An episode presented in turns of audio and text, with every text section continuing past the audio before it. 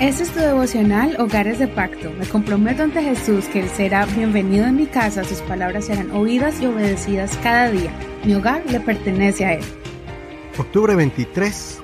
Enfermedad del alma. Salmos capítulo 38, verso 1 al 18. Versión Reina actualizada 2015. Oh Señor, no me reprendas en tu furor ni me castigues en tu ira, porque tus flechas han penetrado en mí y sobre mí ha descendido tu mano. No hay parte sana en mi cuerpo a causa de tu ira, no hay paz en mis huesos a causa de mi pecado. Porque mis iniquidades han sobrepasado mi cabeza, como carga pesada me agobian. Hieden y supuran mis heridas a causa de mi locura. Estoy encorvado y abatido en gran manera. Ando enlutado todo el día, porque mis espaldas están inflamadas y no hay parte sana en mi cuerpo. Estoy debilitado y totalmente molido, gimo a causa de la conmoción de mi corazón. Oh Señor, delante de ti están todos mis deseos y mi gemido no te es oculto. Mi corazón palpita fuertemente y mi vigor me ha abandonado. Aún la luz de mis ojos ya no está conmigo. Mis amigos y mis compañeros se han apartado de mi plaga. Mis parientes se han mantenido alejados. Los que buscaban mi vida armaron trampas, y los que procuraban mi mal profirieron amenazas. Maquinaban fraudes todo el día, pero yo, como si fuera sordo, no escuchaba y era como un mudo que no abre la boca. Actué como un hombre que no oye y en cuya boca no hay amonestación. Pues en ti, oh Señor, he esperado. Tú responderás, oh Señor, Dios mío. Porque dije, no sea que se alegren de mí y, cuando resbale mi pie, se enaltezcan sobre mí. Porque yo estoy a punto de caer y mi dolor está delante de mí continuamente. Por eso confesaré mi iniquidad, me acongojaré por mi pecado. Este salmo es parecido al Salmo 32.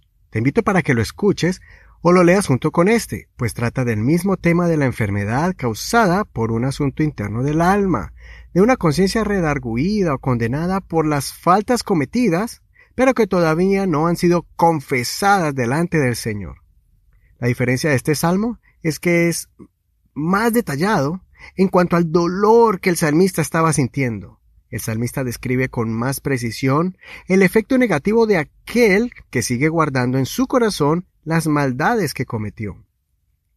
Es tan fuerte lo que produce la falta de confesión que el salmista lo describe como inflamaciones, heridas, dolores y cargas. No siente paz en su vida, se siente depresivo y desalentado y continuamente perturbado. Siente episodios de taquicardia, no puede dormir y su estado anímico está por los suelos. Su mirada ha perdido el brillo y no tiene motivos para vivir. Estas descripciones son muy comunes en la actualidad. Muchos acuden al doctor para que los traten con medicina convencional, que les receten medicamentos para que les devuelva el sueño, la tranquilidad y que les mengue el dolor. Muchos esperan que el médico los libere de esa angustia tan grande, que es como una carga tan pesada que sienten que pronto los va a aplastar y que con un cóctel de píldoras les va a producir inmediatamente el descanso que tanto buscan. Soy testigo de personas que salen frustradas del consultorio médico diciendo que el doctor no les encuentra nada, pero que ellos literalmente sienten ese dolor. Puedo entender la frustración de ellos, especialmente cuando el doctor les dice que no tienen nada y que la solución es que saquen un tiempo para descansar y relajarse.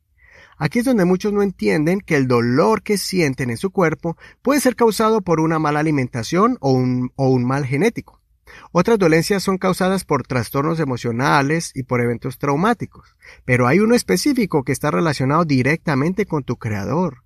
El Espíritu de Dios redarguye el corazón de la persona que está actuando mal. Luego la persona decide ignorar al Señor y por eso la persona comienza a luchar con el remordimiento. Al principio la persona intenta justificar sus acciones malas, pero es difícil evadir la culpa. Esa lucha interna espiritual de convicciones y principios morales enferman al culpable. En este caso, el salmista se veía tan vulnerable que tenía miedo que los enemigos se aprovecharan y lo atacaran. Después de clamar al Señor que lo protegiera, él admitió que tiene que reconocer su error, arrepentirse de su falta y venir a la presencia de Dios para confesar su pecado. Espero que esta ilustración de la experiencia del salmista nos anime a acudir al Señor cuando reconozcamos que nos equivocamos y que es tiempo para recibir la sanidad espiritual, que nuestra alma vuelva a experimentar el gozo de la salvación y que el perdón de Dios traiga calma y que podamos levantar nuestra cabeza sin culpabilidades. Considera, cuando te has equivocado, ¿sientes inmediatamente el llamado de reprensión del Señor?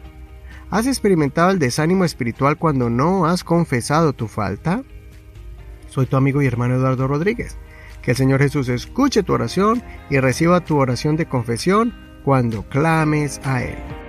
Recuerda que ya estamos en la página de Facebook para que lo busques como Hogares de Pacto Devocional, para que nos des un like, un me gusta y también para que lo compartas con tus contactos.